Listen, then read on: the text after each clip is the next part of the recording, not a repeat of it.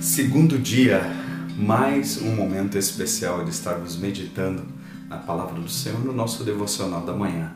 Você que tem acessado as nossas redes sociais, você que tem curtido, que tem compartilhado aqui o nosso agradecimento. Em nome da comunidade da graça, nosso agradecimento por você, além de estar sendo abençoado por esse tempo, abençoar outras pessoas. Faça isso mesmo. Curta lá, compartilhe, né, envie para o maior número de pessoas possível. Para quê? Nós tornemos, nos tornemos conhecidos? Não.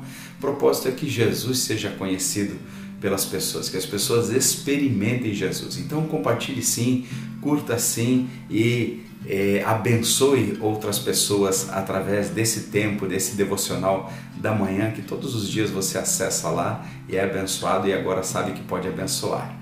Nós estamos nessa série, né? E Jesus o que faria? E Jesus o que faria?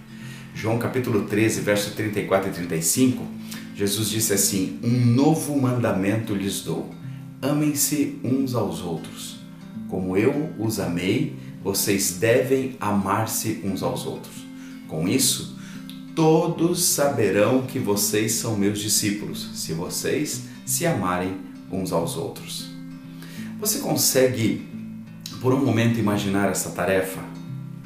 Esse desafio, essa colocação de Jesus, amar como Jesus amou, parece impossível, né?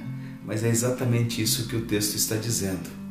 Em dera pudesse existir algo que nós tomássemos ou comêssemos, né? Um botão que nós apertássemos e a partir daquele momento pudéssemos instantaneamente né, esse, é, é, passar a amar como Jesus amou amar nossos inimigos, viver como Jesus viveu. Mas deixa eu dizer uma coisa para você: existe sim. Não existe um botão, não existe um comprimido, não existe uma comida, não existe é, algo é, palpável, mas existe algo onde nós podemos levar a nossa mente o nosso coração, todo o nosso ser, todo o nosso, lembra lá? Todo o nosso coração, toda a nossa alma, todo, todas as nossas forças, todo o nosso entendimento. Nós podemos direcionar tudo isso ao Espírito Santo.